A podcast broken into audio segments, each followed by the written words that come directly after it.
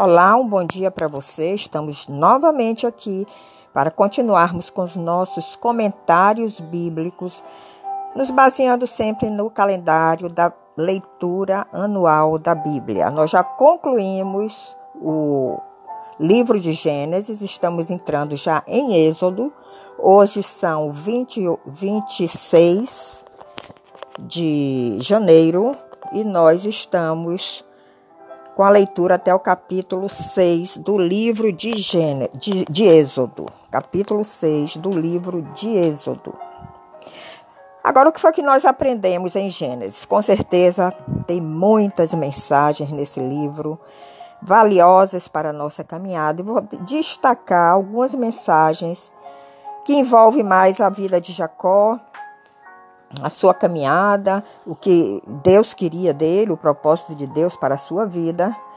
Então nós podemos lembrar que Jacó teve uma atitude perante Isaú, o primogênito de Isaac e Rebeca, que tinha direito, como primogênito, ele tinha direito à bênção do primogênito, e Jacó, segundo a orientação da sua mãe, que não foi uma atitude correta, induziu Jacó a enganar o seu pai, porque já estava com uma idade avançada, com a dificuldade em enxergar, e ele se passou por Isaú para receber essa bênção do primogênito, mas o primogênito era Esaú. Porém, Esaú não estava tendo um comportamento adequado, um comportamento que agradasse a seus pais e que aos olhos de Rebeca, lhe pareceu que Jacó estava mais apto para receber essa bênção do primogênito, que seria a bênção do Senhor para dar continuidade a essa descendência santa, essa descendência que o Senhor queria e quer até os dias de hoje levar a Canaã, a terra prometida. Então Jacó Enganou seu pai, recebeu essa bênção, e quando Esaú chegou, que soube da atitude de Jacó, ficou muito irado, e Rebeca, sua mãe, e o próprio Isaac aconselharam ele a fugir para a casa do seu pai, que ficava em Padã Arã, seu tio Labão. Jacó, então, foi induzido pelos seus pais para fugir para a casa do seu tio Labão. E aí nós vemos que há um retorno de Jacó de novo a aquele lugar da onde Abraão saiu. E lá em Padã Arã, Jacó se deparou com o seu tio que tinha um caráter mais tortuoso do que o dele. E muitas vezes Deus age dessa forma, ele coloca diante de nós aquela pessoa que tem os mesmos problemas de caráter que nós, para nos mostrar, para servir de espelho para nós do que nós somos, aonde nós precisamos mudar. Quais são as áreas da nossa vida que precisam mudar para agradar ao Senhor. Então Jacó estava diante do seu tio Labão, que tinha um caráter mais tortuoso dele, do que o dele, e que fez, inclusive, algumas coisas, teve algumas atitudes que não foram corretas, mas como Deus estava interessado em Jacó, ele permitiu que Jacó permanecesse ali por 20 anos, 14 anos, 14 anos servindo a, a Labão para obter suas esposas e mais seis anos trabalhando para ele. E, e Jacó, depois de 20 anos, recebeu de Deus essa ordem. Agora você volta para a sua terra, agora você volta para a casa dos seus pais. Porque Jacó já tinha experimentado tudo o que ele precisava experimentar para enxergar a área da sua vida que precisaria ser mudada. E como o Senhor estava interessado em Jacó, ele enriqueceu Jacó, mesmo diante dessas circunstâncias difíceis na casa do seu tio Labão. E Jacó saiu de lá com muito gado, né, com filhos, com esposas, de uma forma bastante abastada que o próprio Jacó reconhece e está registrado na Bíblia de que ele passou o Jordão apenas com o bordão para ir para a casa do seu tio. Ele voltou com grandes riquezas. Né? Naquela época a riqueza era o gado, era a descendência, a família, isso era a riqueza da época.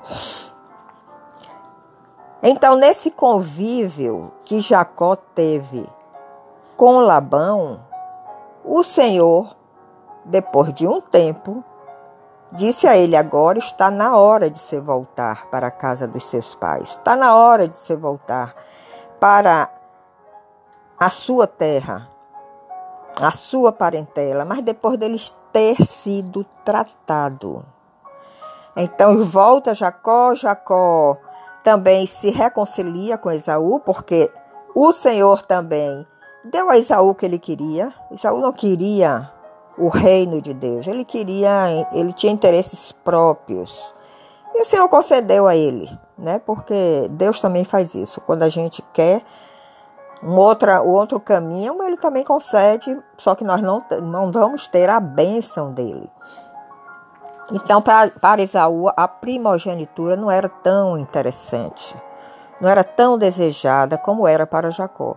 Mas ambos teriam que passar por tudo que passaram. Então, Jacó se reconcilia com Esaú, volta para a sua terra e ali permanece, né? Com a sua, as suas esposas, com os seus filhos, e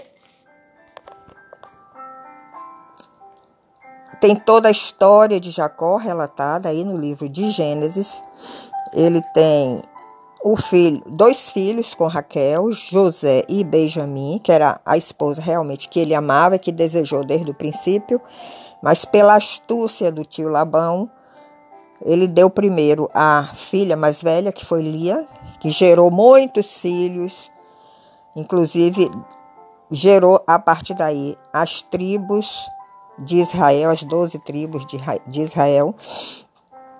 E Raquel só lhe deu dois filhos, José e Benjamim, mas Raquel acabou morrendo nessa volta quando teve a Benjamim, que era o filho caçula. Então José amava, ou Jacó amava muito a José. E os seus irmãos tinham inveja de José pelo amor que Jacó tinha por ele. E em uma determinada circunstância, José foi vítima da inveja dos seus irmãos e foi vítima também de uma atitude é, negativa, de uma atitude de ira com relação a ele e ele acabou sendo vendido aos ismaelitas. Ele foi levado para o Egito. Então José foi levado para o Egito em uma circunstância muito difícil.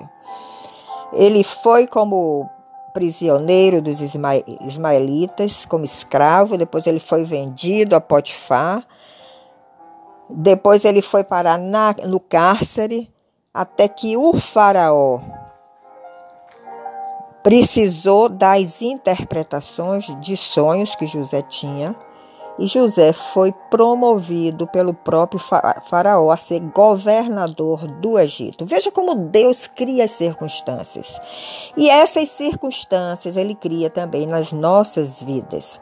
Às vezes nós estamos passando por momentos difíceis que nós nunca esperávamos passar. Mas se nós estamos firmes no Senhor, se nós cremos que Ele está nos dirigindo, que Ele tem o controle da nossa vida, não importa as circunstâncias difíceis que nós passemos, porque no final Ele vai nos mostrar o resultado. Fica essa lição da vida de José para nós. Ele foi como escravo para o Egito, ele era invejado pelos seus irmãos, odiado pelos seus irmãos, porque o seu pai Jacó lhe dava mais atenção, demonstrava mais amor. E Jacó ou José passou por circunstâncias muito, muito difíceis na casa de Potifar, foi preso, foi levado ao cárcere, mas teve um momento que o Senhor agiu através do faraó do Egito e ele acabou sendo levado ao palácio de Faraó e foi promovido como governador do Egito. Então, vejam que José, um hebreu pertencente ao povo de Deus, Deus o colocou como governador de uma nação que não tinha o Deus de Israel como seu Deus. Eles tinham outros deuses, eles tinham outros, outras vestes, outros pensamentos, outras formas de se apresentar em suas roupas, em sua maquiagem. Mas Deus, Ele é tão soberano sobre todas as coisas que isso não foi impedimento para que José chegasse ali como governador e realmente fizesse a diferença como governador. E o faraó estava muito satisfeito com o governo de José porque ele interpretou os sonhos do Faraó e previu que haveria uma grande seca no Egito, que realmente aconteceu, e ele tomou todas as medidas para proteger ao Egito desta seca. E através dessa posição que José obteve no Egito como governador, ele conseguiu salvar a sua família que estava lá em Canaã, Jacó e os seus outros filhos, que inclusive esses outros filhos, alguns deles, foram quem tramaram toda essa situação para José, mas através dessa conquista que José teve no Egito, a conquista de estar num, numa posição de comando, de poder dado pelo próprio Faraó, ele teve a possibilidade de resgatar a sua família, tirar a sua família da fome e levar para o Egito e deu uma terra para eles habitarem com todo o consentimento do faraó. Então nós vemos que a nossa vida cristã ela não é tão linear. Primeiro porque nós vemos que nessa história toda, desde quando Abraão saiu da sua cidade Ur dos Caldeus, que hoje é o Iraque, uma cidade idólatra que tinha outros deuses, mas Deus resgatou a Abraão para servir a ele e deu a ele essa promessa da terra prometida. E Abraão saiu de lá e foi até a terra prometida e depois gerou a Isaac, Isaac gerou a Jacó e Jacó que estava lá em Canaã Deus tirou ele, mandou de novo para Padã Arã.